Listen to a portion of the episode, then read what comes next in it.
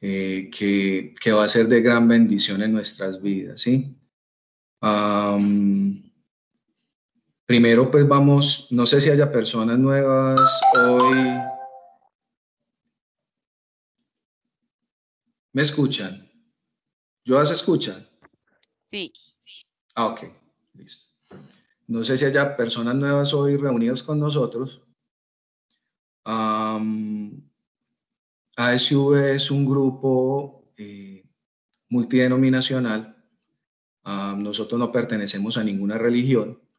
Eh, al grupo pueden venir eh, las personas que, tengan su fe en determinada X o Y doctrina, inclusive aquellos que no, no creen en Dios o, o los que tienen su fe libre de, cualquiera de, tipo de denominación o, o, culto.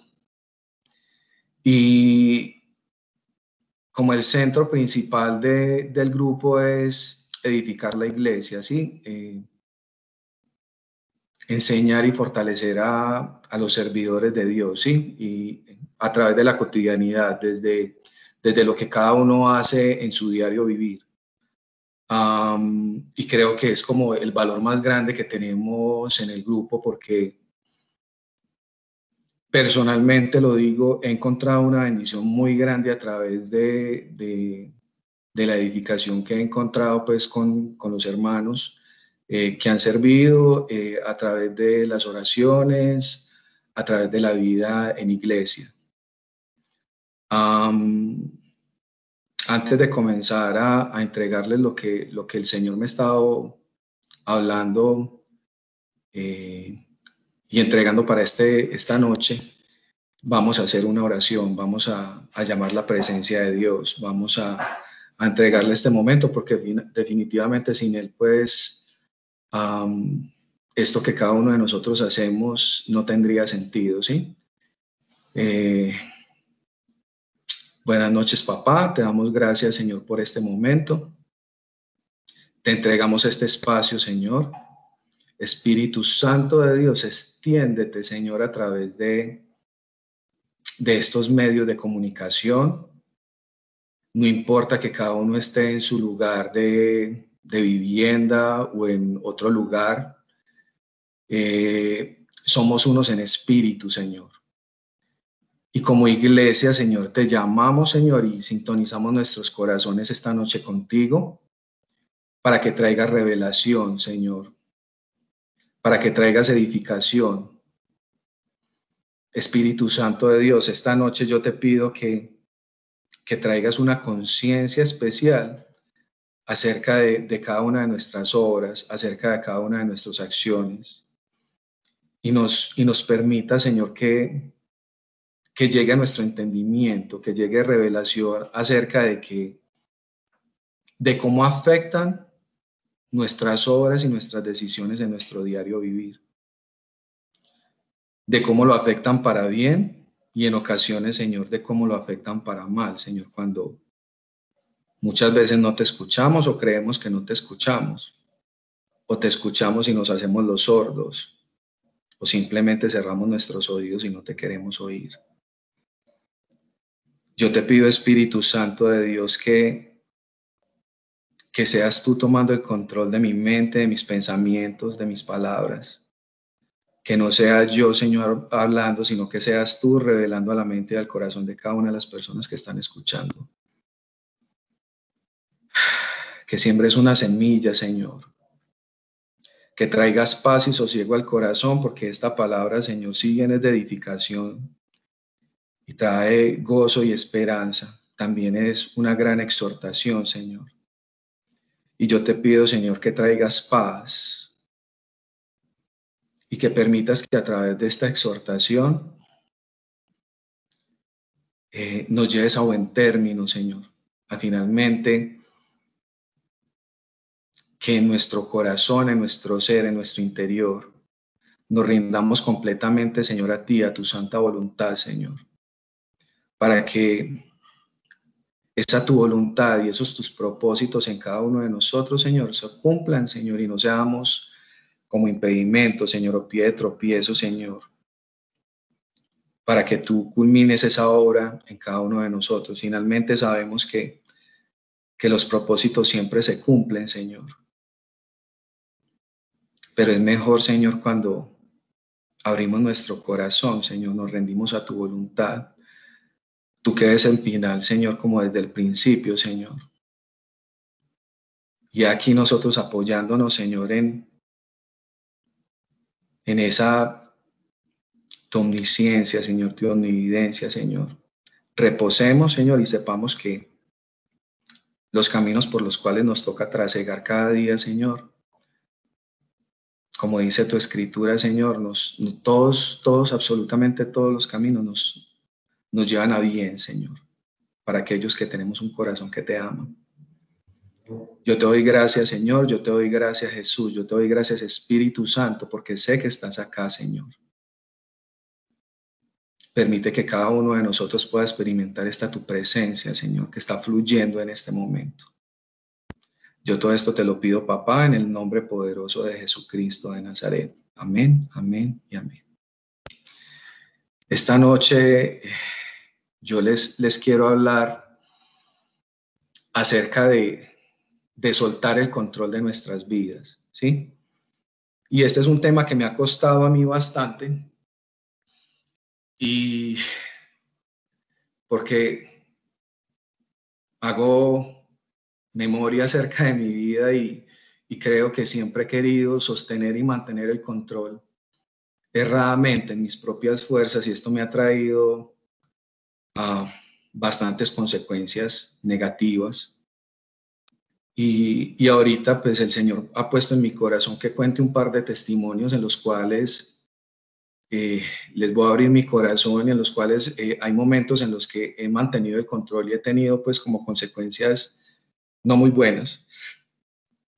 Han habido momentos en los cuales yo he querido tomar el control, pero finalmente como que Dios me da esa fortaleza y lo suelto y, me lleva a buen término. Y para, para llevarles al punto que, me hablaba el Espíritu Santo esta semana, eh, cuando me asignaron la charla, eh, y es algo que pasa en nuestro espíritu y en nuestro corazón cuando queremos sostener el control de nuestras fuerzas,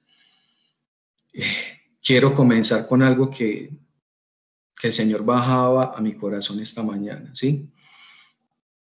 Y para nosotros poder soltar el control en nuestras vidas, siempre debe haber un, acto de elección, es una elección, soltar el control o no soltarlo, que no es más la representación del libre albedrío en nuestras vidas. ¿Y qué implicación tiene el libre albedrío en nuestras vidas? Es una decisión de vida o de muerte que afecta, nuestro, que afecta a nuestro espíritu, que afecta a nuestro corazón y que causa un impacto directo en el corazón de papá, en el corazón del padre. Dice la escritura que, que la voluntad de Dios es que todos se salven y que ninguno se pierda pero yo como, como padre, yo tengo mis hijos y es muy triste uno como papá ver que un hijo eh, tiene las herramientas y tiene las opciones eh, y uno como padre es un guía y uno muestra los caminos, uno muestra el camino correcto desde, desde, su, desde su experiencia y de por donde Dios le ha permitido caminar. Y también muestra el camino incorrecto, pero finalmente la elección eh, yo no la puedo tomar por, por mis hijos. Son ellos quienes deben de tomar la decisión. Y esto causa un impacto en el corazón del padre porque teniendo los dos caminos, generalmente nosotros en, no sé cómo, llamarlo, en nuestra rebeldía, en nuestra insensatez, en nuestra dureza de corazón, como, como le podamos llamar, generalmente escogemos el camino de muerte y de perdición. Cuando, cuando el Señor bajaba esto a mi corazón, eh, traía a mi mente un pasaje de la escritura donde están Marta y María, las hermanas de, Lázaro, esta persona, este personaje que Jesús amaba bastante, que, resucitó de los muertos. Y, y me llevó específicamente al momento en que, en que Marta eh, le hacía un, reclamo al Señor. Eso está en, el Evangelio de Lucas, en el capítulo 10, eh, y yo les voy a leer una, una porcioncita que es el, los versículos 41 y 42. Eh, y antes de, Jesús darle la respuesta, lo que le dice Marta es que, eh, Señor, o sea, como que no te das, o sea, no, no te inquietas porque yo estoy acá atendiendo a todo el mundo, sirviendo las mesas y, María está ahí sentada y no está haciendo nada. Y, llega nuestro Señor y, y, le responde, le dice, Marta, Marta, afanada y turbada, estás con muchas cosas, pero solo una cosa es necesaria y María ha escogido la buena parte, la cual no le será quitada. Y, el Señor bajaba esto supremamente fuerte a mi corazón y sentía que el Espíritu Santo me, me cuestionaba. Y me decía, ¿cuál es la parte que estás escogiendo para tu vida? ¿Con qué porción es la que te estás quedando? ¿Con la mejor? ¿Con la que nos lleva al Padre? ¿O con la otra, la que nos trae carga y turbación? Y yo pensaba, ¿cuál es la, posición que yo estoy tomando? ¿Hacia dónde me están llevando las decisiones que día a día, eh, pues en, el, en el caminar en el mundo hay que estar tomando? Y es que cuando llegamos a los pies de nuestro Señor y tenemos ese acto de arrepentimiento, interior que comienza a generar en nosotros esa conciencia de justicia, juicio y pecado.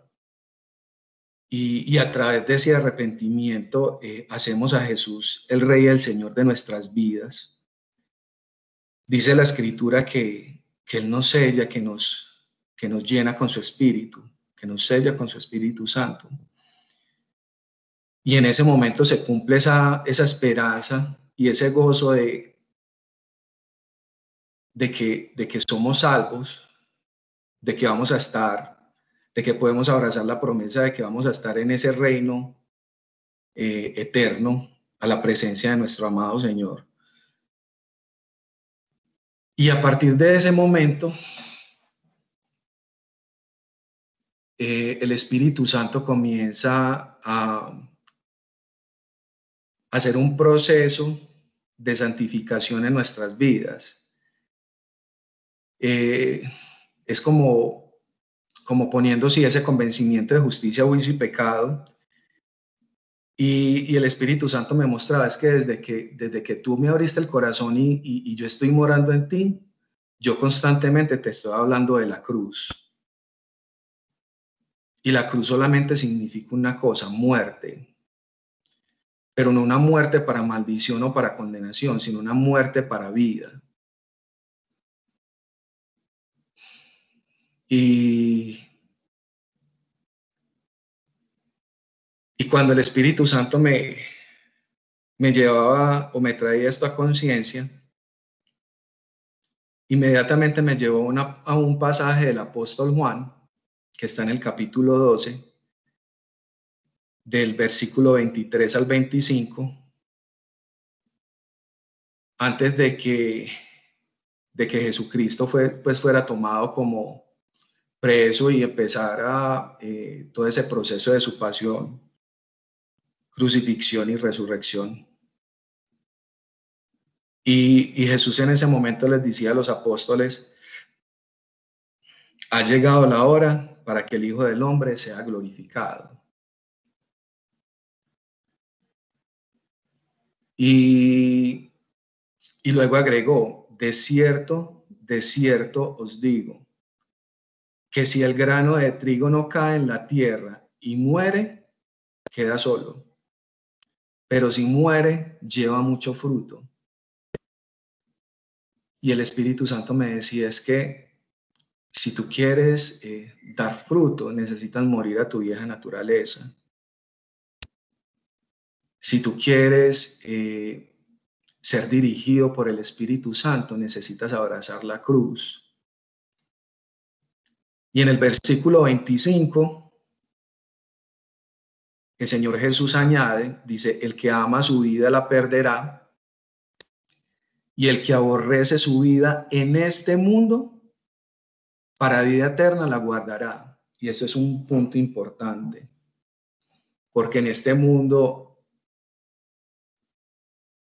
eh, vemos que, que aún la voluntad del, del Padre no, no se cumple generalmente, porque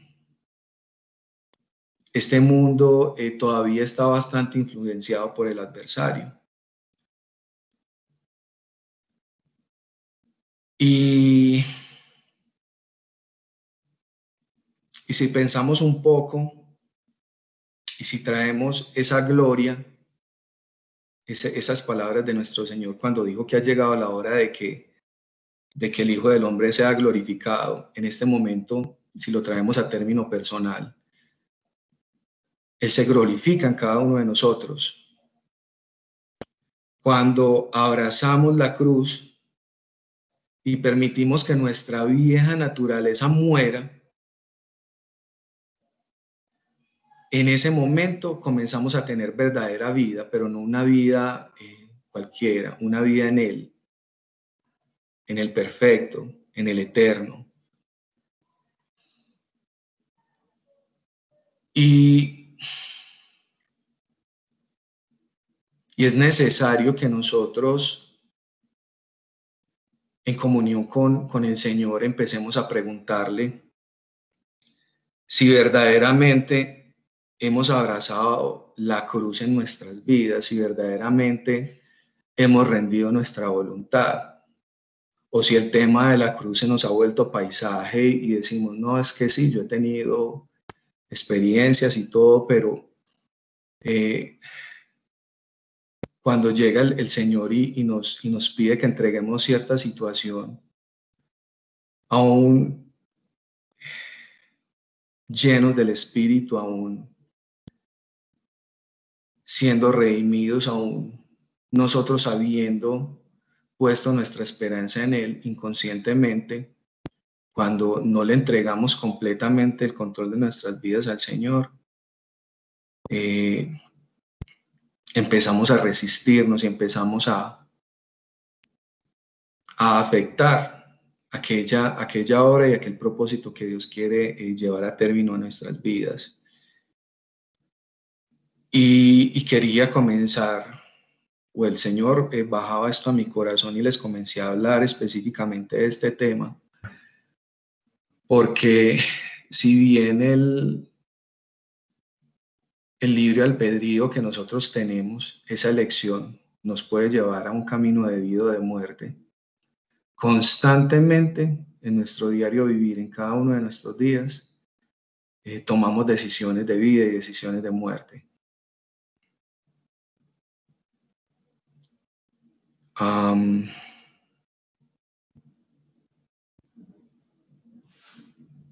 Quizás haya algunos que, me estén escuchando en este momento que, sean muy neófitos en la fe, o quizás que haya algunos que, como yo hemos tratado de, caminar de la mano de nuestro Señor desde hace tiempo, con tropezones y cosas, pero, pero siempre confiando en que Él se está glorificando en cada uno de nosotros. Y tenemos esa enseñanza de nuestro Señor Jesucristo muy grabada en nuestro corazón, pero que aún no hemos comprendido o entendido o discernido la dimensión de lo que significa morir a nosotros mismos. Y perdónenme que sea tan insistente en esto, pero es que precisamente eso es lo que les quiero hablar esta noche. Y es que en el corazón del hombre ah, hay dos áreas principales que se afectan o que influyen en el hecho de, de querer mantener el control de todas nuestras vidas. E inconscientemente terminamos rebelándonos contra Dios, contra su, su propósito y contra su voluntad. y elegimos el camino que nos lleva al mal. Y es cuando nos empeñamos en ser controladores, el Espíritu Santo me decía que, que nuestro espíritu, que nuestro corazón, que nuestro interior se afectan. Porque cuando queremos controlar o tener el control en nuestras fuerzas de una situación, generalmente somos manipulados por dos situaciones. Por un propio deseo, por una concupiscencia, o, o por un temor. Y cuando el Señor me, me, decía esto, eh, cayó muy fuerte a mi corazón porque, porque el 90% de, de los momentos de mi vida, de los que tengo memoria, el motor mío o lo que influenciaba constantemente mi vida era una cantidad de miedos y de temores impresionantes, ¿sí? Sí, habían propios deseos, habían concupiscencias, habían caprichos, pero en mi caso personal era el miedo, el temor. Y lo grave de este asunto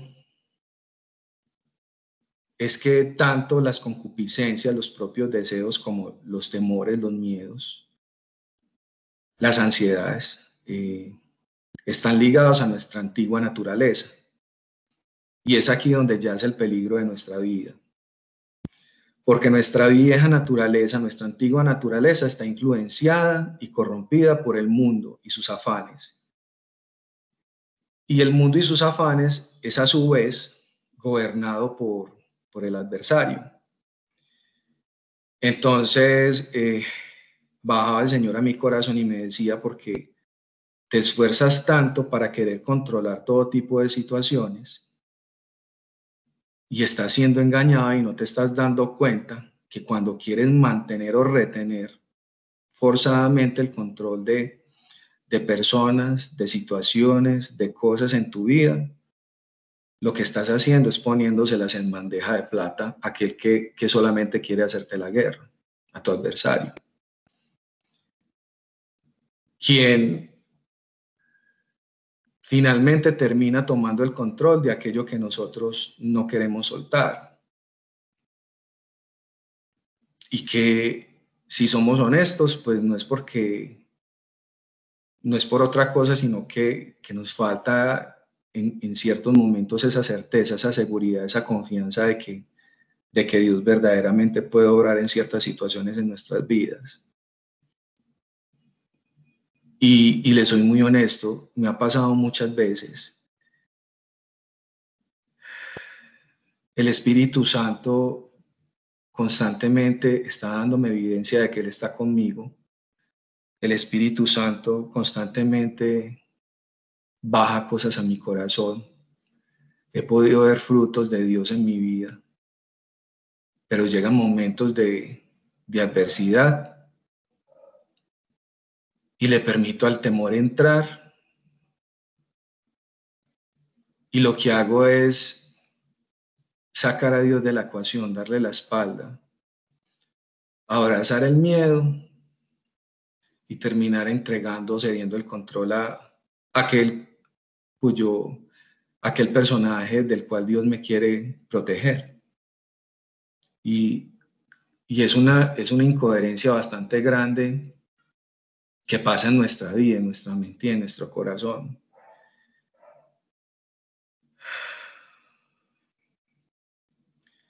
Y, y, lo más teso del asunto y lo más triste del asunto es que el enemigo termina haciéndonos daño a través de nosotros mismos, con aquella naturaleza viciada que se supone ya deberíamos haber rendido, clavado completamente en la cruz. Y esto no lo hacemos no porque nuestro Señor, aquel Cordero perfecto, no haya hecho su obra completa, no nos haya hecho completamente libres, sino porque desde mi propia elección escojo el camino de, de esclavitud, de maldición.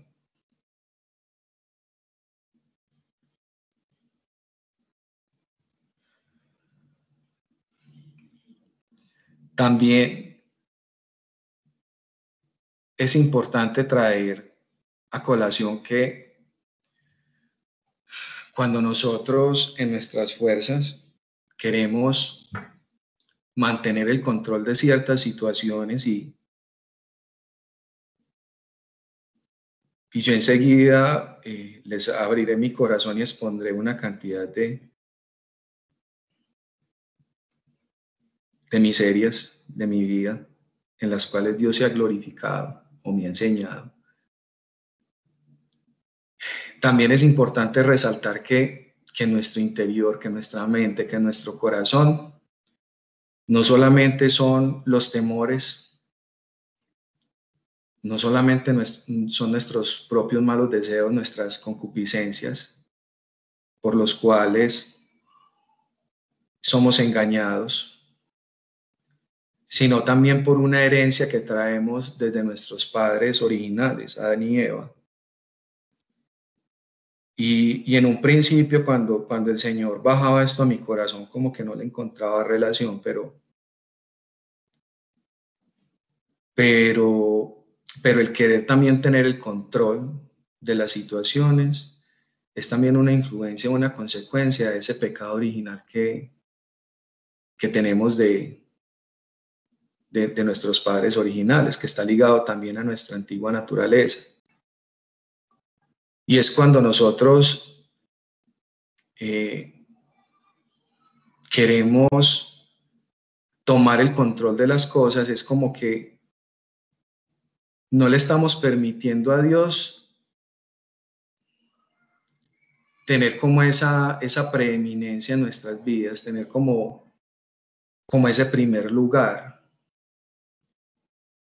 en nuestro interior. ¿Por qué? Porque me decía el Señor que, que cuando Él creó todas las cosas, dice la escritura en, Génesis, que no recuerdo esa porción exactamente el, el versículo en este momento, pero,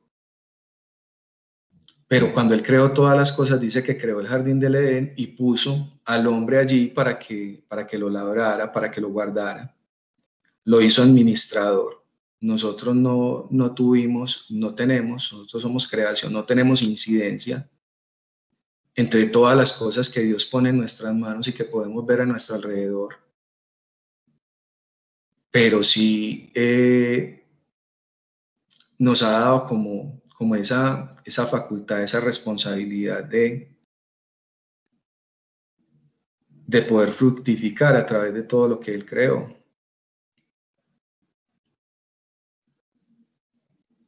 Y cuando nosotros entendemos o cuando,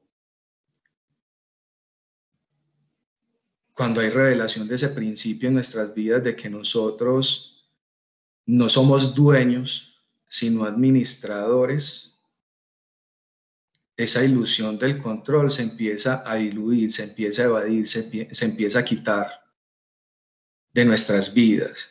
Y es porque desde un principio, como que quisimos apropiarnos de aquello que solo le pertenecía a Dios. Dios me llevaba a dos pasajes, a Génesis capítulo 2, versículo 15, de lo que, ah, bueno, de lo que les hablaba hace un momento, tomó pues Dios al hombre y lo puso en el huerto del Edén para que lo, lo labrara y lo guardase. Luego me llevaba a Génesis 3, versículo 6, cuando, cuando eh, Adán y Eva fueron tentados. Y dice la escritura, y vio la mujer que el árbol, que el árbol era bueno para comer. Luego, luego dice que era agradable a los ojos y árbol codiciable para alcanzar la sabiduría y tomó de su fruto y comió y dio también de beber a su, a su marido, el cual comió así como ella. Y es acerca de este sentimiento que me estaba, o de esta condición de nuestro interior, de la codicia de la cual me estaba hablando nuestro Señor. Y, y, es, y es como, como esa, cuando, nuestro Señor no está en ese, lugar de preeminencia en nuestro corazón, empezamos a desear con nuestros ojos. Y cuando vemos algo que nos agrada, que, nos agrada a los ojos, que vemos que es algo bueno para, satisfacer nuestros deseos o cualquier cosa que nos venga a la mente, inmediatamente nuestra vieja naturaleza se quiere apropiar de eso, se quiere, se quiere hacer dueño, se quiere adueñar, quiere tomar el control.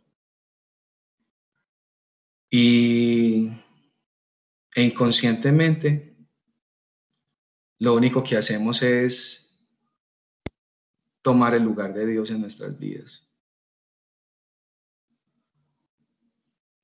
Y cuando y cuando el Señor bajaba esto a mi corazón, me decía que pensara en qué áreas de mi vida he retenido el control y por retenerlo, la recompensa o la paga que he recibido ha sido maldición y muerte, pero que, que también trajera memoria aquellos momentos en los cuales, influenciado quizás por temor, generalmente. He querido mantener el control, pero ha habido pues como, como una ayuda interior del Espíritu Santo y, que me ha ayudado a entregarle esas cargas. Y he visto eh, cómo ha pasado todo lo contrario, cómo, cómo, ha, cómo se ha generado eh, esa bendición y esa vida eh, de Dios en mi vida. Y si, y si hacemos como, como un acto de conciencia, si le pedimos al Señor que nos lleve a cada uno de esos momentos, podemos reconocer en nuestro interior que hemos sido testigos muchas veces del poder, del poder, del amor, de la gracia y de la misericordia de nuestro Señor. Y esta noche eh, quiero hacerles una invitación antes de contarles un par de testimonios, y es que hagamos un compromiso en nuestro corazón con Dios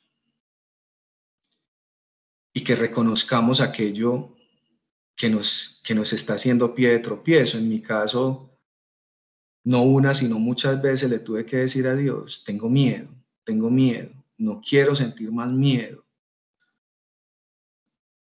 No quiero verme truncado porque, porque, porque este temor tan grande que siento lo único que hace es, es traer parálisis a mi vida. Y, y eran muchas, muchísimas ocasiones en el día que tenía yo que decirle, y que clamarle tanto a Dios que me ayudara con ese temor. Y yo le dije, no sé cómo hacerlo, no sé cómo soltarlo. Y yo creo que fue a través de, de ese reconocimiento de esta mi debilidad, de ser honesto, de decirle, quiero hacerlo, sé que tú eres como el remedio y la solución para, para todo esto que estoy afrontando pero todavía no he entendido cómo hacerlo, cómo entregarlo. Y ayudado por su espíritu, reconozcamos esta noche, Señor, hay un temor infundado en mi corazón por, no sé, por mis hijos. Hay un temor infundado por mi economía. Hay, hay codicia y avaricia en mi corazón y y me cuesta rendirte mi área económica. O, Señor, ah, soy dominado por, no sé, pasiones desenfrenadas. Sé que necesito entregarte, entregarte el control de esa situación y sé que tú orarás pero no sé cómo hacerlo. Cada uno desde el lugar donde está. Quizás mis palabras no sean en este momento muy elocuentes. sé que he repetido varias, varias veces las cosas, pero, pero el Señor lo hacía así de esta manera conmigo como para dejarme muy claro que, que lo mejor que podemos hacer es rendirnos a su voluntad, no solo para que Él se glorifique en nuestras vidas y que y que podamos eh, cumplir ese propósito que Él cumplirá con cada uno de nosotros, sino también para que, ayudados por Él, podamos intimar, podamos conocerlo más, podamos llenarlo, llenarnos más de Él. Y esto también es una elección. Y sí, reconozco acá públicamente, muchas veces he sentido como Dios me ha dicho, apártate conmigo, ven que te quiero hablar. Y yo no he querido hacerlo. O le he dicho, Señor, estoy cansado. O le digo, Señor, tengo sueño. Me dispongo, me esfuerzo por ir a la presencia, pero, pero muchas veces como que no me concentro, como que no me conecto. y, y reconociendo todas y cada una de estas dificultades que nosotros tenemos en nuestras vidas y tomando la decisión correcta, la decisión correcta siempre va a ser Él. La decisión correcta es, es aquello que, que Él graba en nuestra mente, en nuestro corazón, de qué es lo correcto, de que de qué es lo que Él ya preparó para cada uno de nosotros. Solamente cuando verdaderamente rindamos nuestra voluntad es cuando podremos hallar esa paz, ese gozo eh, en nuestras vidas y, poder llevar pues como o, mantener esa comunión ininterrumpida con, Dios.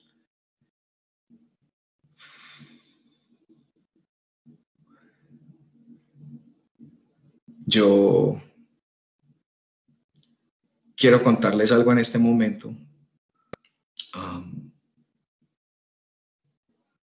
para mí también es, es, bastante complejo este tema de, de hablar específicamente en público. Es algo a través de lo que Dios ha venido trabajando durante muchos años. Y y esto también hace parte de como ese paso de fe, de que no es nuestra elocuencia, que no son esas ah, eh, palabras bonitas adornadas, sino que es su presencia la que finalmente hace la obra en nosotros y a través de nosotros. Y si bien es cierto que, que me ha costado un poco en esta noche enfrentar ese nerviosismo. También siento como el Espíritu Santo como que me toca y me sostiene y me anima a seguir testificando y a seguir glorificando de Él. Y si antes para mí cuando yo quería tener el control de, de esa grandilocuencia, por decirlo de alguna manera. Y yo recuerdo aquellos momentos cuando yo en el colegio quería o debía hablar en público y, yo me preparaba en mi cuarto, en mi hogar. Y en ese momento podía fluir y, tenía confianza en, lo que iba a decir. Pero cuando me, me paraba delante de las personas, se me olvidaba todo lo que debía decir Mm, empezaba con un temblor impresionante. Eh, mi, voz se quebraba y, salían como esos gallitos, como le decimos nosotros. Y empezaba a ser víctima de, burla. Pero cuando el Espíritu Santo, cuando Dios empieza a llamarme a su presencia y empieza a decirme, es que yo te estoy llamando para que vayas y hables en mi nombre para que vayas y enseñes a otros. eh, muchas veces traía a mi memoria es que yo me glorifico en tu debilidad. Y si bien es cierto que todavía eh, lucho y batallo, lo reconozco con, con, con esos temores, veo cómo Dios me sostiene, me mantiene, y a pesar de mi debilidad, esto no impide que Dios haga su obra, esto no impide que Dios lleve su enseñanza, esto no impide que Dios siembre su semilla, y esto también ha sido... Eh, un testimonio eh, de cómo Dios se ha glorificado en mi vida cuando yo suelto el control y permito que Él fluya. Ah, han habido dos situaciones que han impactado de una manera impresionante mi vida. Y tiene que ver con un deseo que hubo en mi corazón durante muchos años. Y esto ya varias personas lo saben, pero la gran mayoría de las personas que me están escuchando no. en mi corazón empezó a generarse un deseo impresionante de, irme a vivir lejos, de vivir a otro país, de irme para el exterior. Y esto comenzó cuando yo estaba, era un niño de, no sé, tipo 10 años, 9, 10 años, mi, mi hermana mayor tenía como 2, 3 años más que yo, pues tiene, en ese momento ella tendría, no sé, 12, 13 años. Y ella recibió una invitación de, de unos familiares para, para irse a, a los Estados Unidos un mes a, a pasear. Y, y reconozco que, que, no sé, hubo envidia, hubo, eh, no sé, un anhelo impresionante de, de, yo querer estar en la posición de ella. E internamente yo me dije muchas veces, um, ¿por qué a mi hermana le dieron esa oportunidad y por qué a mí no? Y ese fue el comienzo de una obsesión que, que esa vieja naturaleza alimentó durante muchísimos años. Y, y, prácticamente pues toda mi familia vive lejos. Después vino mi hermana de su paseo y todo. Ah, años después, ah, mi padre, mi mamá y mi hermana menor se van a vivir a, a los Estados Unidos. Ese, ese deseo y ese anhelo comienza a agudizarse. Ah, luego, Dios permite que, mi hermana mayor eh, se, establezca eh, también en el norte, no en Estados Unidos, sino en Canadá. Y yo con ese anhelo y ese, y ese deseo alimentado durante tantos años, yo recuerdo que que me presenté muchísimas veces a la embajada para forzar esa situación en mi vida. Y a uno le recomiendan inclusive que,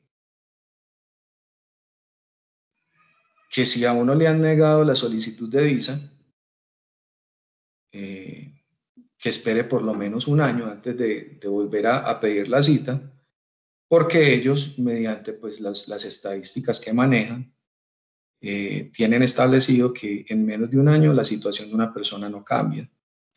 Para poder cambiar como esa decisión que tomar.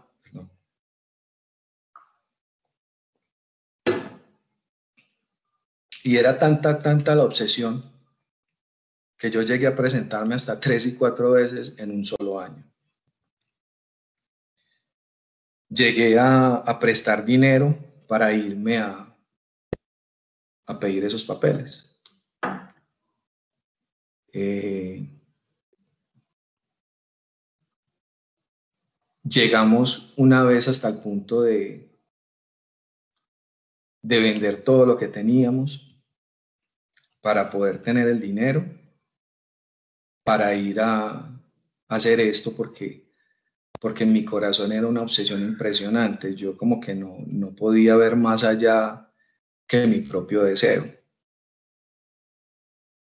Y esta obsesión me, me conllevó a tomar una mala decisión. Yo aconsejado, mal aconsejado por un, por un compañero de trabajo en ese entonces, pues no, no digo nombres ni entidades, pues por odiar razones no, no es relevante, pero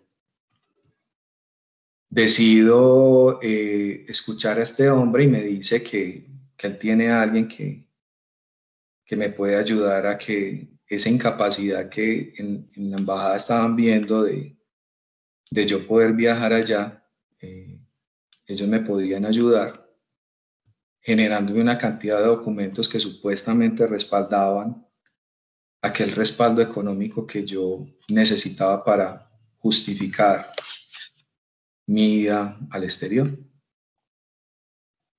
Y, y yo pues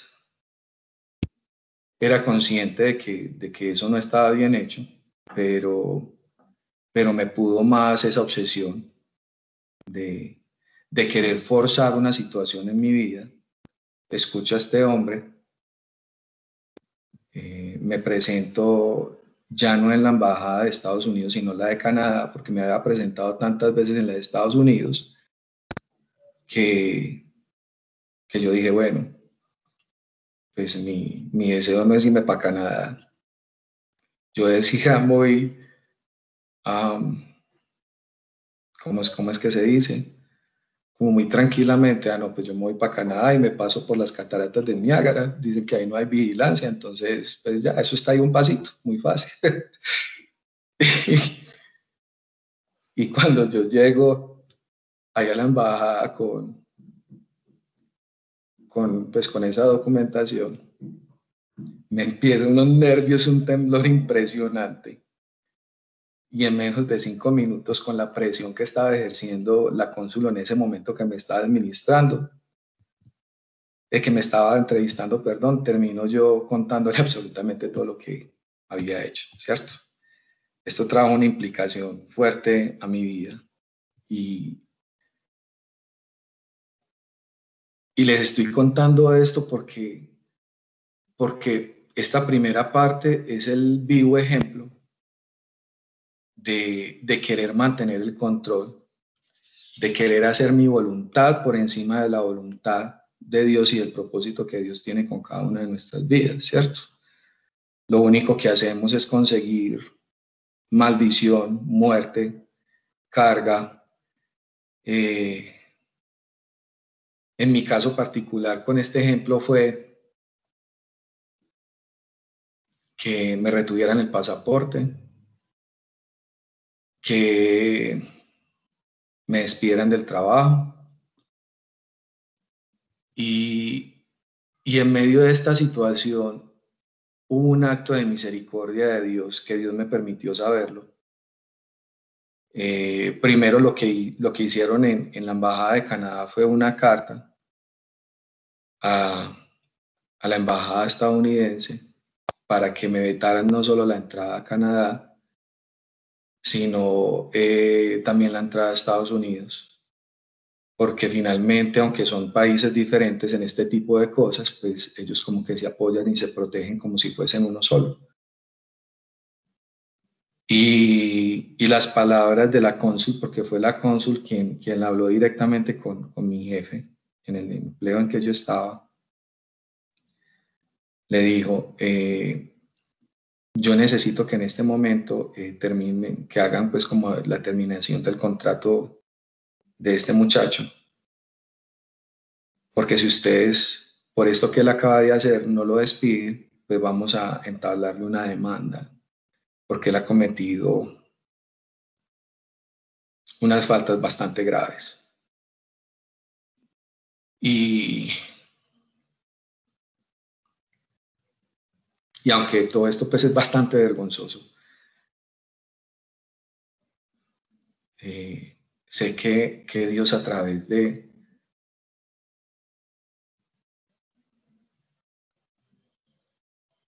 a través de las miserias de nuestras vidas se glorifica. Efectivamente me despidieron, Dios me guardó de la cárcel. Yo creo que yo no hubiera podido resistir una situación de esas o haber pasado una situación de esas. Y Dios lo sabía.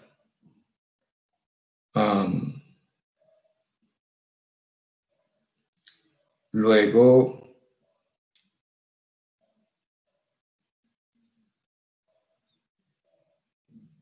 perdón. Luego comencé a ir momentos bastante difíciles.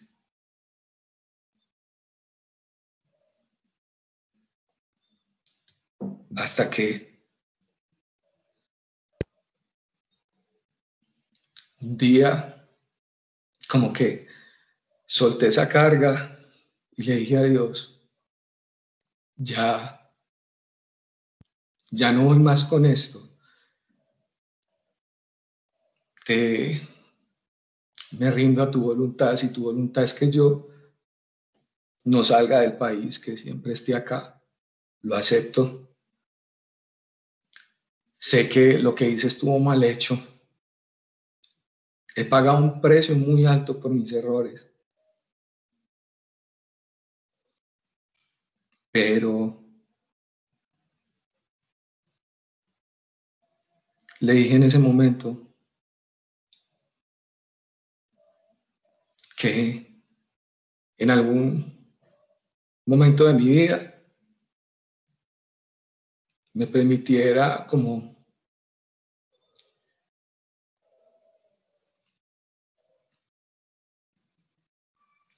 vivir aquello que para mí había sido una obsesión tanto tiempo,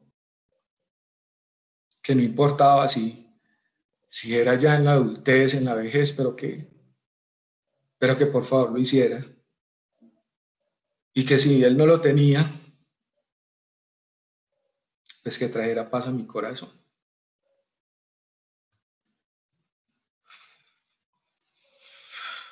Y, esa oración se la hice después de que, de que tuve un hundimiento impresionante a raíz pues, de esa situación, que tuve mi primer encuentro con Dios después de que Dios empezó a tumbar toda esa incredulidad que, yo tenía, porque yo durante muchos años no creía en Dios, y el Espíritu Santo me mostraba que, que llegué a odiarlo.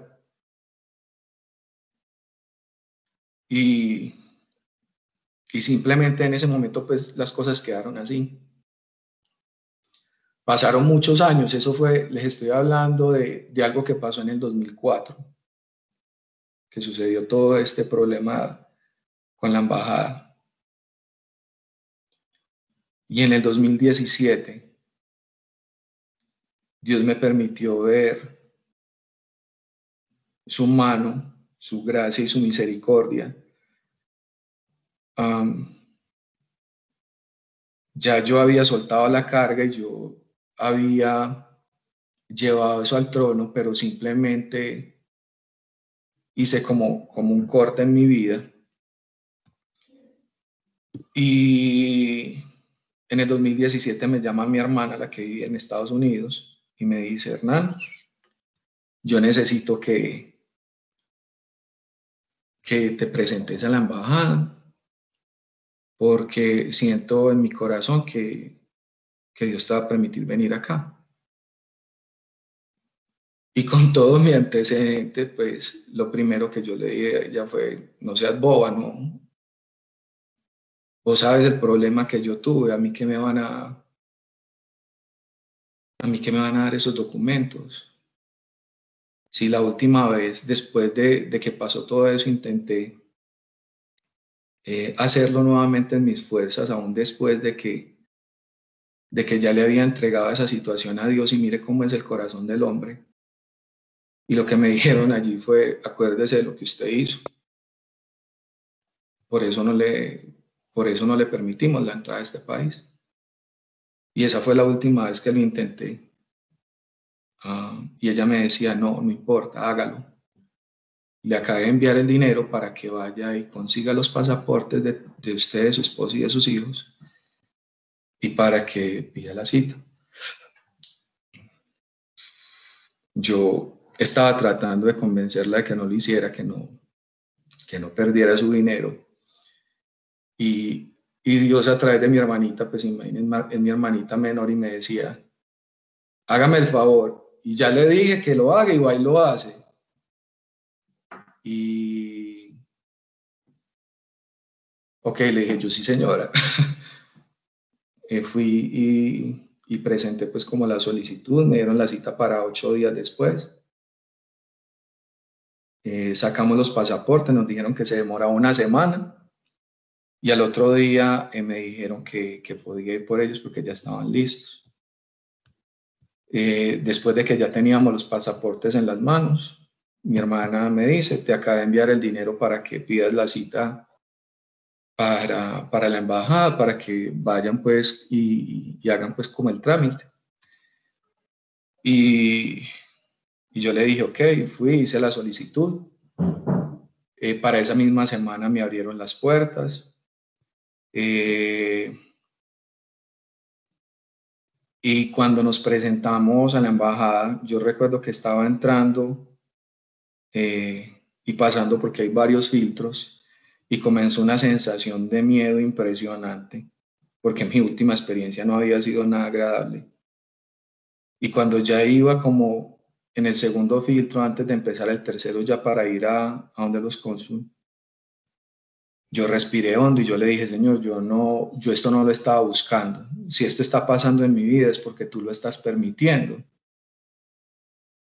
Yo te pido que, que las consecuencias de, de mi maldad, de mis malas decisiones no afecten a mi esposa y a mis hijos. Si es tu voluntad de, de, de continuar esa puerta cerrada en mi vida, pues que, que esa situación no los afecte a ellos. Y llegamos a hacer pues como la fila normal, cuando alguien se nos acerca, no sé de dónde salió, y nos preguntaron, ¿ustedes vienen como grupo familiar? Y, y yo les contesté, sí. Es que no, no, quítense de ahí, vengan para esta taquilla. Ahí no había nadie, había una cónsul. Yo le entregué los documentos que debía llevar, pues normales. Eh, la persona que nos, que nos ayudó pues como a hacer toda la diligencia me dijo, lleve estos documentos adicionales por si se los piden. Eh, pero yo creo que les van a hacer solamente estas cuatro preguntas. Exactamente las preguntas que esta persona nos dijo que nos iban a hacer, nos, nos las hicieron. Eh, ese proceso en, ahí en, el, la embajada duró máximo tres minutos y medio. Cuando ya la, la consul hizo las preguntas pertinentes, se queda mirándome, saca un papelito y me dice, bienvenido a los Estados Unidos. En una semana o en dos, máximo en 15 días, puede reclamar los pasaportes con las visas en, en consulado en Medellín. Resulta que nos vinimos felices yo le conté a mis hijos el por qué lo que había sucedido era tan importante en nuestras vidas. Y al otro día acá en la casa empezó a sonarme el celular diciendo que, que ya los pasaportes y las visas estaban acá en el consulado de Medellín, que a partir del día siguiente podía ir a reclamarlos. Y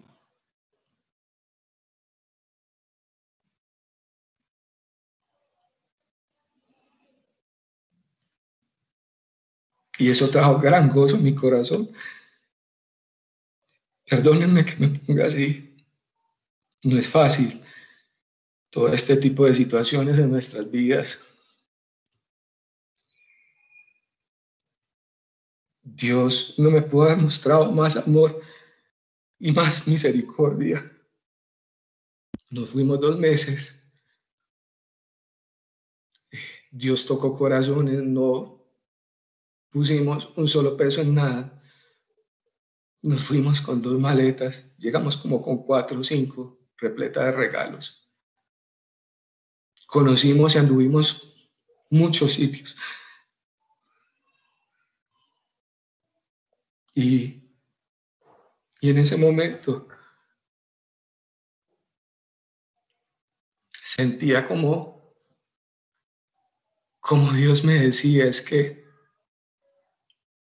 no es en tu tiempo, no es en tus fuerzas, no es cuando tú lo dispongas en tu voluntad, es cuando yo lo decido, cuando yo lo tengo preparado y determinado para ti. Y si tú querías una cosa, pues yo tengo el doble o el triple, con más, con más grandeza y con más, más gloria que la que tú hubieses podido alcanzar con este tu deseo en tus fuerzas. Y,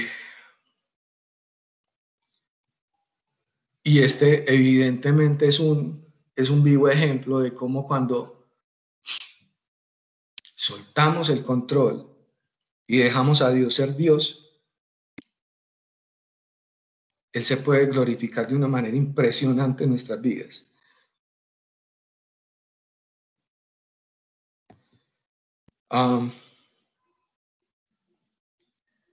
tenía otras cosas importantes para decirles, pero creo que ya por temas de tiempo me extendería demasiado. Y si con las palabras quizás me costó de pronto un poco en un momento expresar lo que Dios revelaba y bajaba a mi corazón,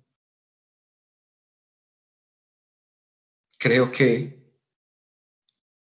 a través de, este testimonio de vida queda supremamente claro, evidenciado, de cómo eh, esa elección que podemos tomar en determinados momentos, si lo hacemos de la mano de Dios, Él se glorifica a su manera y en su momento. O si lo hacemos en nuestras fuerzas, pues el dolor, la tristeza y la consecuencia que podemos acarrear.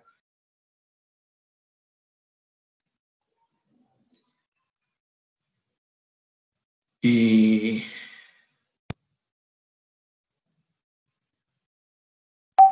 les pido perdón por esta sensibilidad.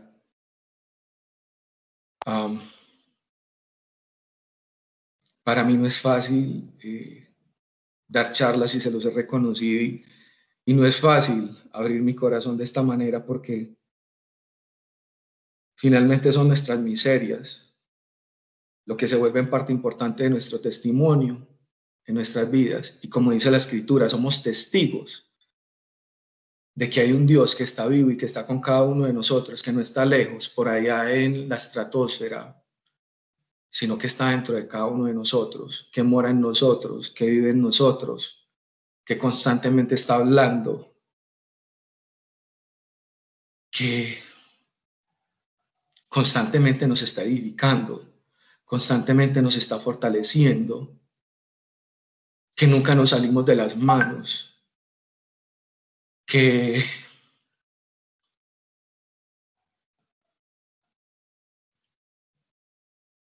que Él siempre está ahí, siempre está ahí, siempre está ahí para para poner aquello que a nosotros nos falta. Y lo único que nosotros necesitamos hacer es disponernos. No importan las debilidades, no importan limitaciones, no importan títulos, no importa nada en, en la carne, nuestras fuerzas, todo delante de Dios termina siendo basura. Lo único que importa es Él. Cuánto tengamos de Él. Cuánto nos dejemos llenar. Cuán amigos seamos de Él. Y cada día que nos levantamos, debemos de tomar esa determinación. Si de seguir nuestro día y nuestra vida, nuestras fuerzas y querer hacer nuestra ley, o si rendirnos a su voluntad y dejar que Él nos sorprenda y se glorifique. Que no importan las pruebas, que no importan las dificultades, Y es que hay una tristeza en el corazón del Padre. Hay una gran tristeza.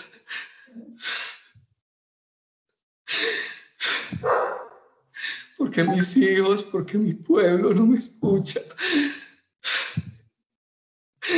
Porque se rebelan contra mí. Desde el principio los estoy llamando y no me quieren oír. Me duele el libre albedrío. Hay una tristeza en mi corazón. Este llamado es un llamado de vida o un llamado de muerte es aquí conmigo. Pues allá, en el lugar de tormento, no hay más, no hay otro camino, no hay otra elección. ¿Por qué no me escuchan?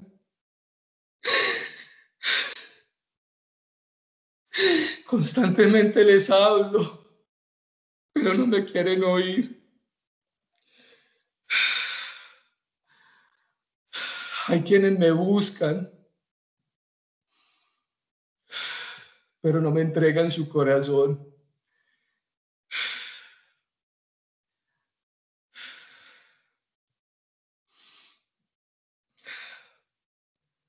Hoy no les doy un nuevo mensaje, hoy les doy un mensaje antiguo es el mensaje desde el principio que les he hablado. Es un mensaje de vida para los que me siguen, los que me abren su corazón.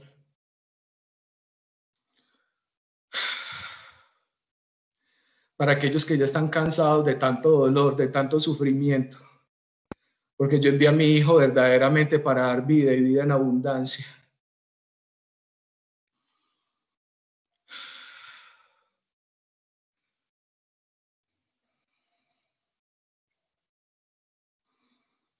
Papá, yo te doy gracias, Señor, en este momento. Yo te doy gracias, papá, porque,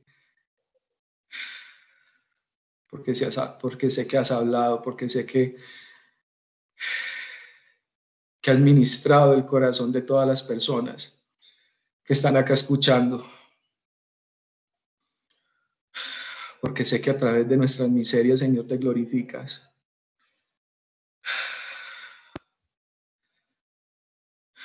Y yo te pido, papá, que, que a partir de esta noche entendamos, Señor, la urgencia, Señor, de, de abrirte el corazón, de voltear, tus, de voltear nuestros ojos y mirarte a ti.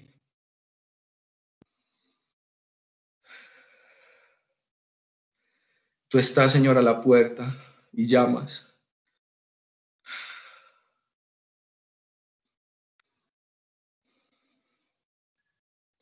Tú estás llamando, Señor, a la iglesia en este momento. Y yo te doy gracias, Señor. Yo te doy gracias, Jesús. Yo te doy gracias, Espíritu Santo. Porque las palabras sobran, Señor. Y es tu Espíritu, Señor, el que nos da esa convicción y nos permite entregarnos completamente a tu, voluntad y y abrazarte, Señor, yo.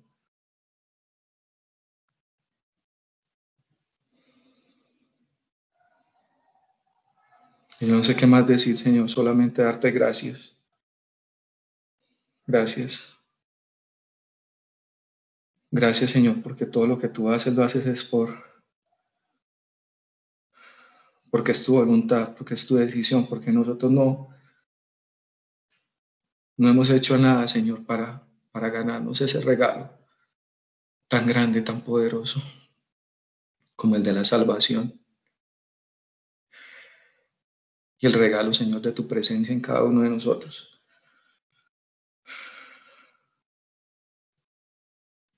Yo bendigo la vida de todas y cada una de las personas que acá escuchando esta noche, Señor. Y yo te pido, Señor, que así como ministras mi vida y mi corazón constantemente, Señor, y como tu presencia fluye sensiblemente en mi ser, que así lo hagas con cada uno de nosotros, Señor. Y que en vez de nuestro corazón estar pidiendo bendiciones constantemente, Señor, que, que recibamos esta tu bendición, Señor, y seamos bendición para otros. Edificados para edificar, llenos de tu amor para dar amor, ministrados para ministrar y rebosando en tu presencia, en tu espíritu, Señor, para que otros, Señor, que no han experimentado tu presencia, Señor, para aquellos que no han sido sellados con tu espíritu, Señor, puedan sentir tu poder, tu gracia y tu misericordia. Yo todo esto te lo pido, Señor. En el nombre de Jesucristo de Nazaret. Amén, amén y amén. Muchas gracias por escuchar. Feliz noche.